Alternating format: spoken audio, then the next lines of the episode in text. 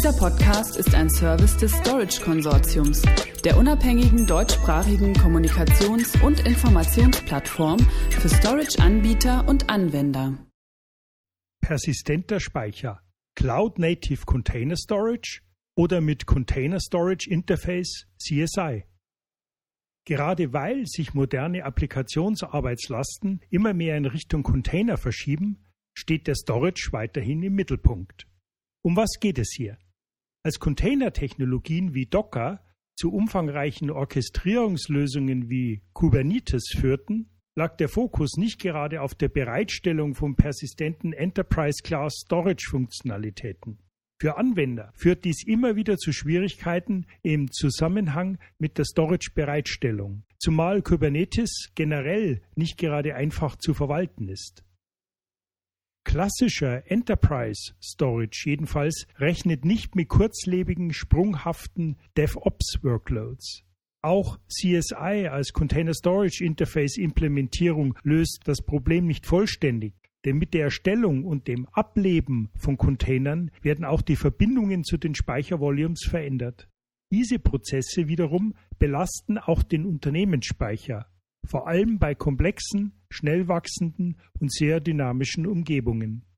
Themen wie Datensicherheit, Replikation, Thin Provisioning, Hochverfügbarkeit, Backup Restore und weitere speicherbezogene Funktionen können damit zu einer echten Herausforderung im Betrieb werden. Ein Anwendungsbeispiel aus dem Bereich Industrie 4.0, Stichwort Shopfloor 4.0. Diese Anwendung erfordert eine effiziente und vertikale Vernetzung der Geschäftsprozessebene mit produktionsnahen Systemen, Mess- und Steueraggregaten. Das aktuelle Fraunhofer Basis 4.0 als Open Source Projekt zum Beispiel fungiert hier als Betriebssystem, das Produktionsanlagen miteinander sowie mit Planungs- und Steuerungssystemen vernetzt. Das System sorgt dafür, dass sich Fertigungsprozesse flexibel an sich verändernde Bedingungen wie durch ein neues Produkt anpassen lassen. In diesem Umfeld kommen Container anstelle virtueller Maschinen zum Einsatz. Eine persistente Speicherlösung unter Kubernetes zur Vereinfachung und Automatisierung des persistenten Container Storage ist vom Vorteil, denn manuelle Tickets für die Bereitstellung entfallen und das Self-Service-Speicher- und Datenmanagement in der Sprache des Containers bleibt gewährleistet. Die Communities stellen als Reaktion auf diese Herausforderung regelmäßig Updates ihrer Spezifikation bereit, um über das Container Storage Interface Enterprise-Speichersysteme besser mit containerbasierten Workloads zu integrieren. Dies löst aber nicht aus meiner Sicht den grundsätzlich anderen Architekturansatz, der im Zusammenhang mit cloud-nativen Workloads und Entwicklungen wie künftig Infrastructure as a Code nötig wird. Insbesondere bei der höheren Anwendungsdichte und Workload-Dynamik, das heißt keine statisch vorhersagbaren Arbeitslasten, im Vergleich zu virtualisierten Architekturen um den Faktor 10 bis 20 werden die potenziellen Schwachstellen CSI-basierter Speicheranbindungen sichtbar.